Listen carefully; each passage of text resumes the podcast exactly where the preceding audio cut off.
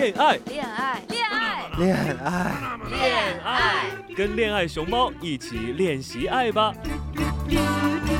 欢迎收听由恋爱熊猫和优听 Radio 联合出品的恋爱课，我是恋爱熊猫。Ashley Madison，你听说过这个名字吗？如果你听到的时候，下意识的紧张了一下，嘿嘿，说不定你很快就要摊上事喽。赶紧去操作一下吧。操作一下，有人会有疑问啊。其实 Ashley Madison 是一个网站的名字，这个网站最近突然特别火，很多国际大名人啊、各国政要啊，曾经对这个网站爱得陶醉，现在却恨得咬牙切齿。他们爱的是啊，这是一个提供婚外情机会的网站，也就是说提供出轨的地方。在这里，我们必须感谢伟大的 GFW，让很多中国男人避免受难，而不少香港同胞，嗯，就没那么幸运了。说到这里，你可能就知道，哎，这些名人呐、政要都恨的是什么？嗯，对了，他的数据被盗了，而且还公布于众。很好奇啊，这些大佬们，难道你们都是用工作邮箱注册的吗？这么容易就被识别出来了。如果一条娱乐新闻只能消灭一个好男人，可是啊，这种数据泄露一下子就可能消灭上百万个好男人，这杀伤力可真大。要知道，好男人的生产速度是需要时间积淀和证明的。哎，好男人也不容易啊。成也互联网，败也互联网。互联网方便了大家的生活。也潜移默化地改变着人们的思维方式。说的通俗点，就是以前想干但是干不了的，或者不太容易去干的，现在就变得简单了。很多本应该慢工出细活的事情，现在很多人显得就没有耐性，不愿意用心去经营。还记得有些人会享受手写情书的浪漫，那份期待啊，那份盼望啊。加上等待的时间的催化，哎，这其中的感情就慢慢的浓厚起来，像一杯醇香的咖啡。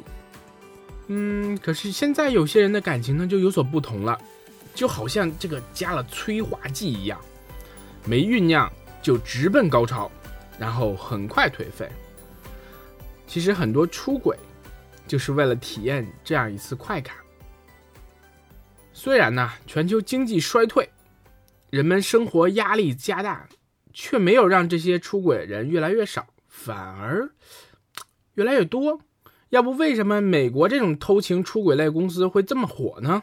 可是熊猫还记得哈，美国老大哥们对待偷情出轨这种事情呢，也比较严肃。想当年，克林顿为了偷情，差点连总统都做不了。据说啊，不时的总统府安全人员一见有人。勾引总统的嫌疑，就赶紧把这个美女打发了事。哎，不禁要想，不识老大哥，你天天在总统府干什么呢？不知道什么时候，哎，这种从哪儿吹来的这个出轨偷情那种飓风啊，席卷了美利坚的土壤，而且呢，还漂洋过海，传到了整个世界。阿什利· Madison 这个出轨偷情的网站的口号是。Life is short, have an affair。熊猫看到有人说啊，翻译成“人生苦短，及时行乐”。你说这一部分前卫的美国老大哥们，哎，这一次又走到了时代的前面，把这个出轨的事情互联网化，并扣上了人生哲理的帽子。他们把出轨的快感等同于人生的快乐。哎，要记得哦，你们婚礼上说了什么啊？你们还宣扬这些东西。你们现在却忘记了婚礼上的誓言。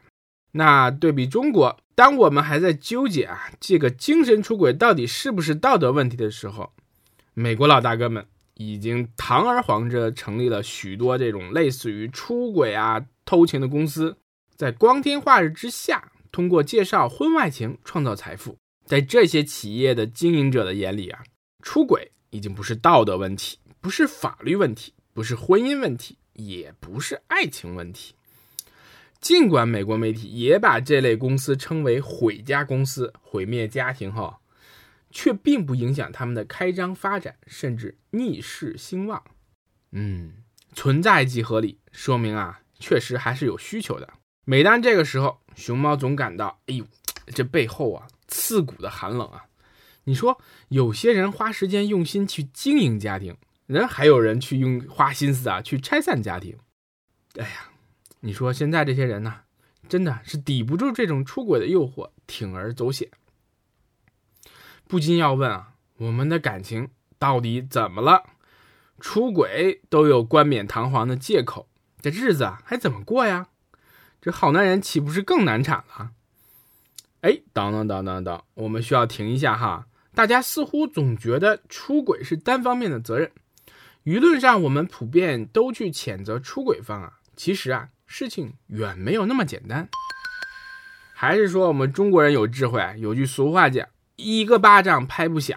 其实啊，出轨在某种意义上是夫妻双方悄悄合谋的。什么？怎么可能？你不会为出轨者开脱吧？相信听到这里会有一些听众会有这样的想法。那我们接着慢慢往下看。国外有专家认为啊，出轨是夫妻极力想突破婚姻僵局所采用的致命手段。一个常会使夫妻关系濒临灾难边缘的方式，出轨常常意味着婚姻即将结束。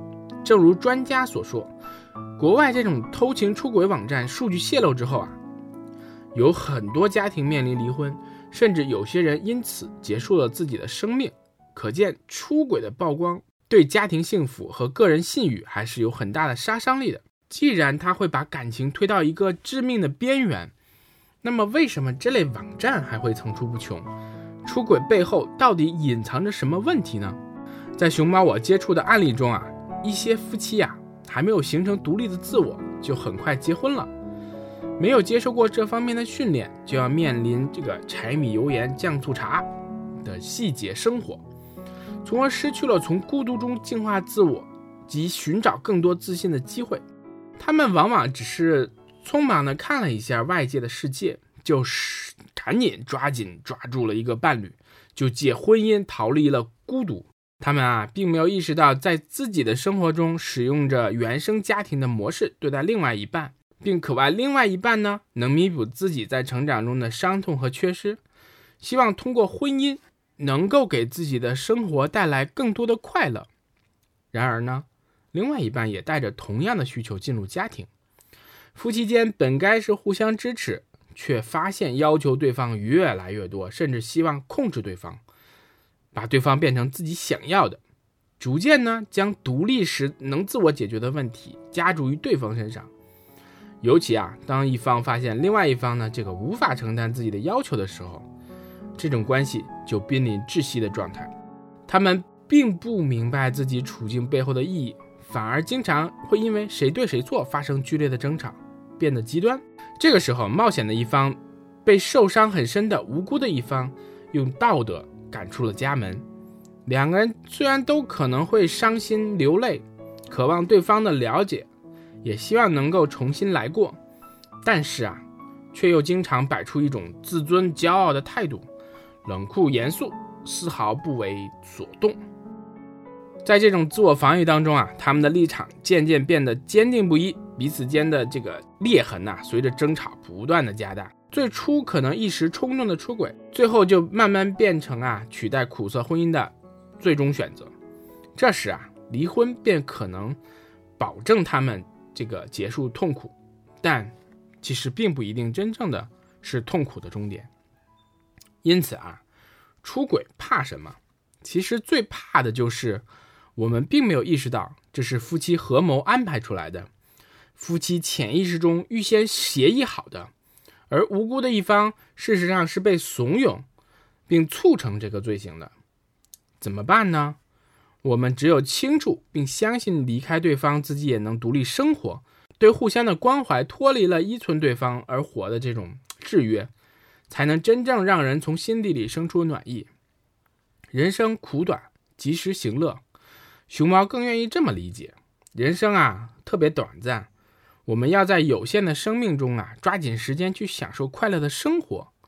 然而，真正持久的快乐呢，永远不是那种一次性的快感，而是一个来自于独立的自我，在平凡感情生活中慢慢酝酿出来的甜美。现在我有了幸福，有照顾，应该知足。你不像他，从不让我哭。我是恋爱熊猫，与你一起放下装逼的人生，拥抱逗逼的生活。更多精彩内容，请关注我的微博“恋爱熊猫”微信公众号“一起恋爱吧”，练习的练哦。收听更多我的好节目，请下载优听 Radio 客户端。